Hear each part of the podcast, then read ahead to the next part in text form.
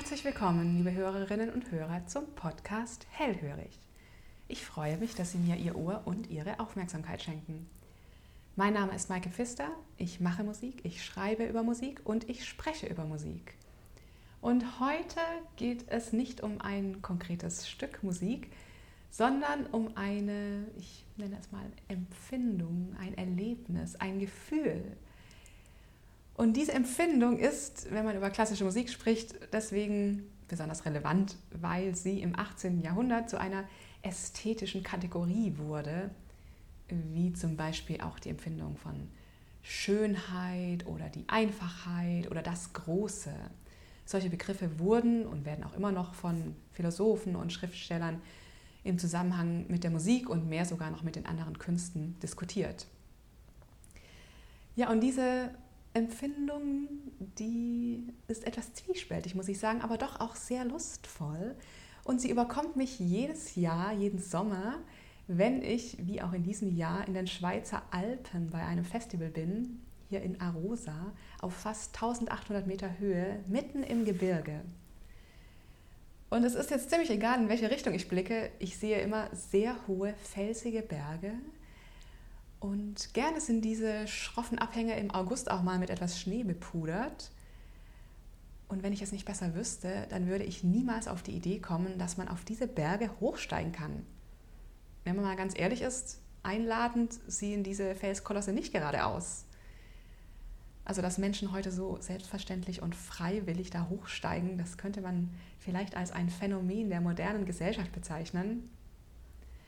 Manchmal bahnt sich hier auch ein Unwetter an. Ich finde den Wetterbericht hier ja ziemlich unzuverlässig. Ich finde die ganze Wettersituation recht unberechenbar. Und ich bin dann meistens ganz froh, dass ich im Hotelzimmer bin. Ich schaue nur raus, das allerdings sehr gerne und beobachte die unglaublichen Wolkenformationen und höre dem Wind zu und staune über das sich verändernde Licht. Und bin dann einerseits schon ein bisschen unruhig, was sich da wohl zusammenbraut, was die Naturgewalten hier mit sich bringen. Und andererseits macht es ja schon auch Spaß, so ein Gewitter in den Bergen zu beobachten, zu erleben, wie es dann so richtig kracht. Ich bin ja in meinem lawinensicheren Hotel mit Blitzableiter, hoffentlich. Ja, und das Gefühl, das ich bei der Betrachtung einer solchen Szenerie erlebe, das erlebe ich auch, wenn ich zum Beispiel diese Musik hier höre.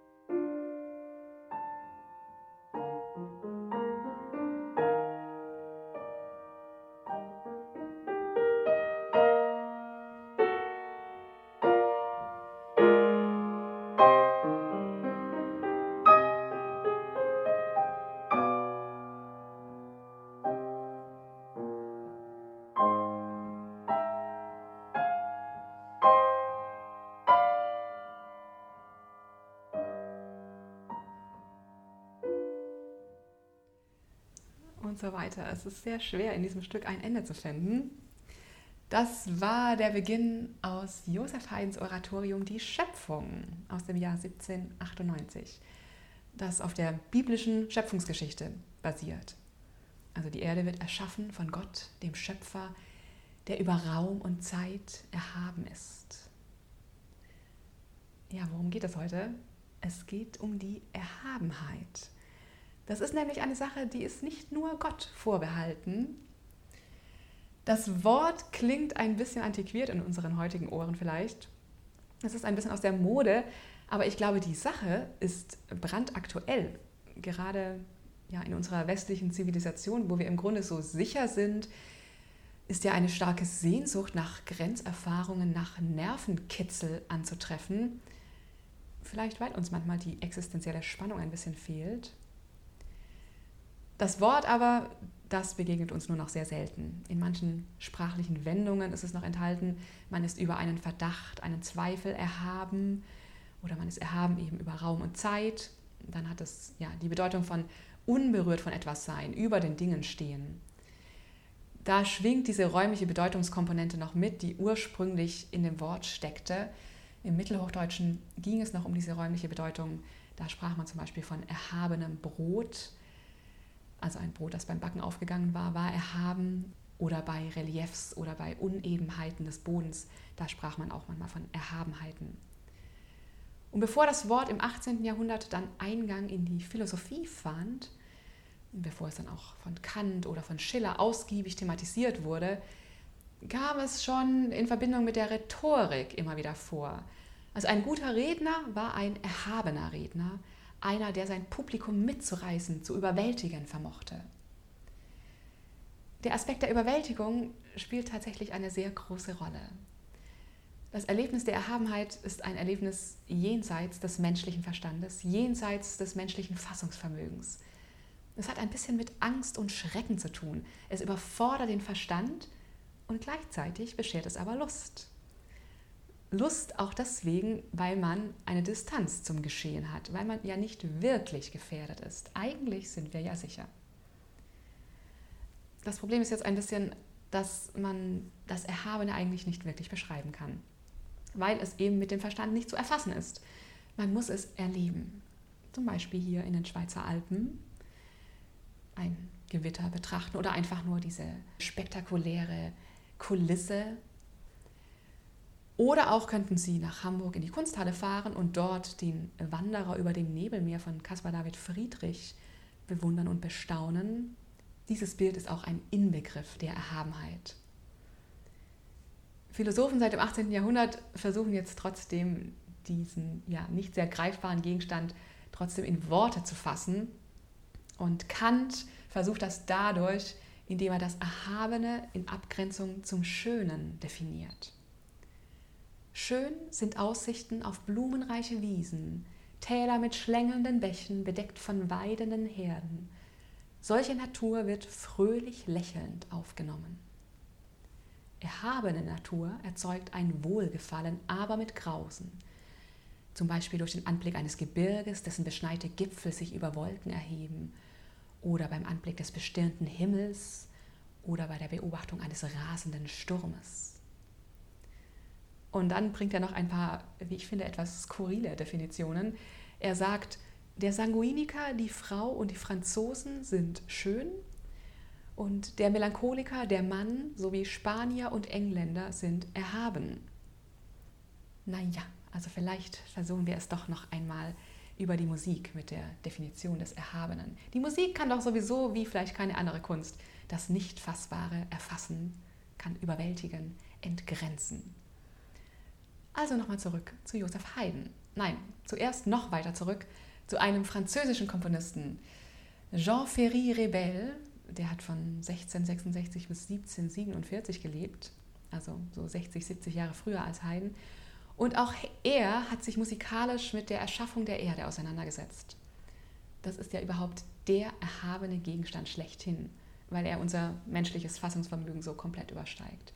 Überhaupt die Bibel gilt als das erhabene Buch. Die Schöpfungsgeschichte, die beginnt ja bekanntlich mit dem Chaos. Und Rebell, der hat eine extrem radikale Darstellung des Chaos gefunden, vor allem wenn man berücksichtigt, dass sein Werk Les Elements 1737 entstanden ist. Hören Sie mal, wie bei ihm das Chaos dargestellt wird.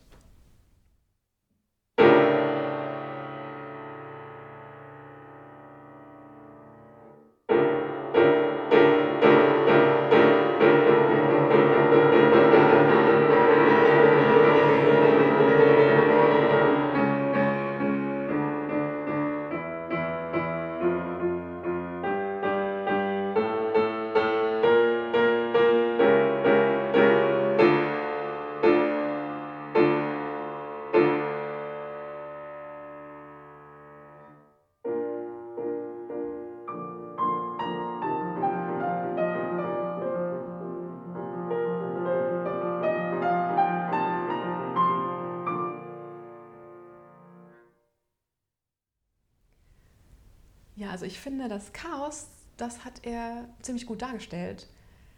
Aber ich muss sagen, die Größe und Erhabenheit, die in der Schöpfungsgeschichte ja auch steckt, die überträgt sich hier nicht auf mich. Ich fühle mich nicht überwältigt und entgrenzt. Dieser Clusterakkord am Anfang, der erschreckt mich tatsächlich, erschüttert mich ganz kurz einmal, aber dann auch nicht mehr. Und ein sehr berühmter Musikschriftsteller im 18. Jahrhundert, Johann Georg Sulzer, schreibt speziell über die Erhabenheit in der Musik. Und das passt an dieser Stelle vielleicht ganz gut und liefert eine Erklärung, warum ich mich hier nicht erhaben fühle. Das Erhabene wirkt mit starken Schlägen, ist hinreißend und ergreift das Gemüt unwiderstehlich. Diese Wirkung tut es nicht bloß in der ersten Überraschung, sondern anhaltend. Vielleicht ging es dem Herrn Rebell ja auch gar nicht um die Darstellung der Erhabenheit oder um das Erzeugen von erhabenen Gefühlen, sondern es ging ihm einfach nur um die Abbildung des Chaos und wahrscheinlich auch ein bisschen um das musikalische Experiment an sich. Also ich kenne erst wieder im 20. Jahrhundert solche Klänge. Haydn hingegen bildet nicht einfach das Chaos ab, sondern er erzeugt zusätzlich ein Gefühl der Erhabenheit. Dieses gemischte Gefühl, das ein, ja, eine komplexe Mischung ist aus Furcht und Lust. Ich spiele Ihnen nochmal Haydns Chaos an. Besser hören können Sie das natürlich in der Originalversion mit Orchester. Dazu setze ich Ihnen einen Link in die Show Notes, aber jetzt hier zumindest auf dem Klavier.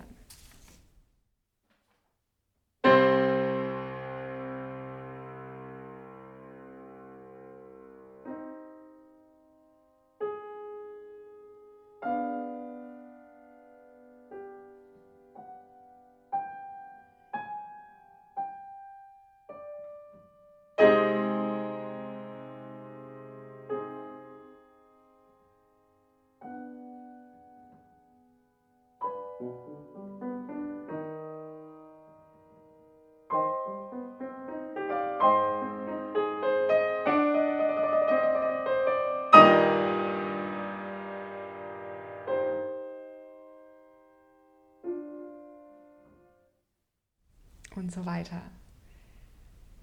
Ja, wie macht Haydn das? Johann Georg Sulzer, der nennt eine ganze Reihe an musikalischen Stilmitteln des Erhabenen und es ist gut möglich, dass Haydn diese Stilmittel vielleicht kannte. Neben der anhaltenden Überraschungswirkung nennt Sulzer auch, es geht ein bisschen damit einher, den Aspekt der anscheinenden Unordnung in der Melodie und Harmonie. Anscheinende Unordnung. Hm, also Unordnung, das finde ich hier insofern, dass ich hier fast in jeder Sekunde überrascht bin. Die Melodie nimmt immer neue, unvorhergesehene Wendungen. Dann gibt es diese schroffen Brüche. Und auch in der Harmonie, da folgen Harmonien, Akkorde aufeinander, wo ich mich manchmal frage, wie passen die denn zusammen? In welcher Tonart sind wir eigentlich? Aber im großen Zusammenhang zeigt sich dann doch das Planvolle der Musik, die Ordnung. Am Ende der Einleitung nämlich, am Ende des Chaos, findet Haydn dann tatsächlich in eine Kadenz, in eine Schlusswendung.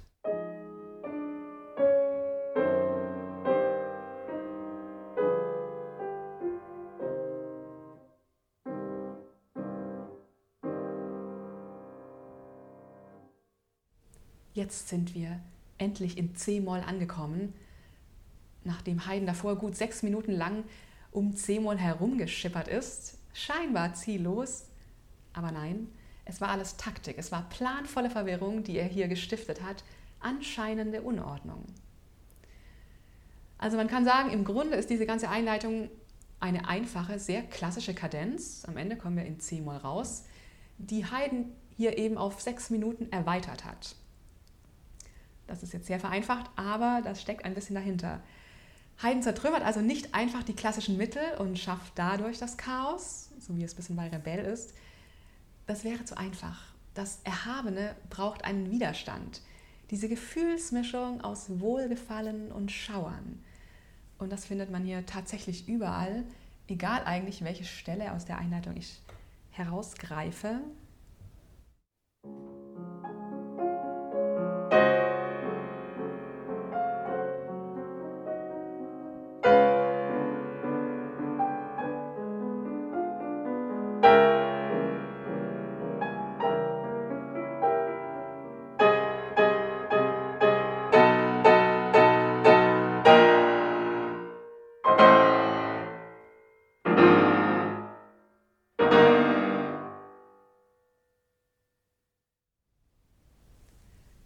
Ja, dass Haydn in der ganzen Schöpfung, nicht nur im Chaos, seine Kunstfertigkeit wirklich auf die Spitze getrieben hat, bis an seine äußersten Grenzen ging, das zeigt sich vielleicht auch daran, dass er nach der Uraufführung erkrankte, irgendwie Erschöpfungszustände hatte.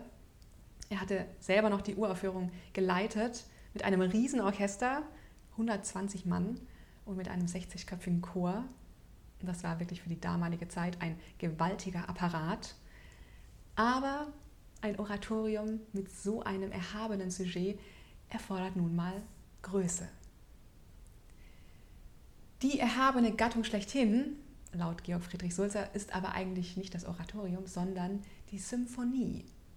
Ich lese Ihnen mal den ganzen Abschnitt vor, aus dem ich gerade schon zitiert habe. Die Symphonie ist zum Ausdruck des Großen, des Feierlichen und des Erhabenen vorzüglich geschickt. Die Allegros der besten Symphonien erhalten große und kühne Gedanken, freie Behandlung des Satzes, anscheinende Unordnung in der Melodie und Harmonie, stark markierte Rhythmen von verschiedener Art, kräftige Bassmelodien und Unisoni, konzertierende Mittelstimmen, oft ein Thema, das nach Fugenart behandelt wird, plötzliche Übergänge und Ausschweifungen von einem Ton, von einer Tonart zur anderen, starke Schattierungen des Forte und des Piano und nämlich das Crescendo. Also werfen wir vielleicht noch mal kurz einen Blick auf ein hier sehr passendes Beispiel, finde ich, auf eine Symphonie, auf ein beispielloses Beispiel eigentlich, nämlich auf Mozarts Jupiter-Symphonie, seine letzte Symphonie aus dem Jahr 1788. Da findet man diese besagten großen und kühnen Gedanken, die stark markierten Rhythmen, die kräftigen Bassmelodien und die starken Schattierungen, was die Lautstärke angeht. Und die Unisoni. Unisono, das will sagen, dass alle Instrumente des Orchesters im Einklang dieselbe Melodie, dieselben Töne gleichzeitig spielen. Wie zum Beispiel gleich zu Beginn der Jupiter-Sinfonie.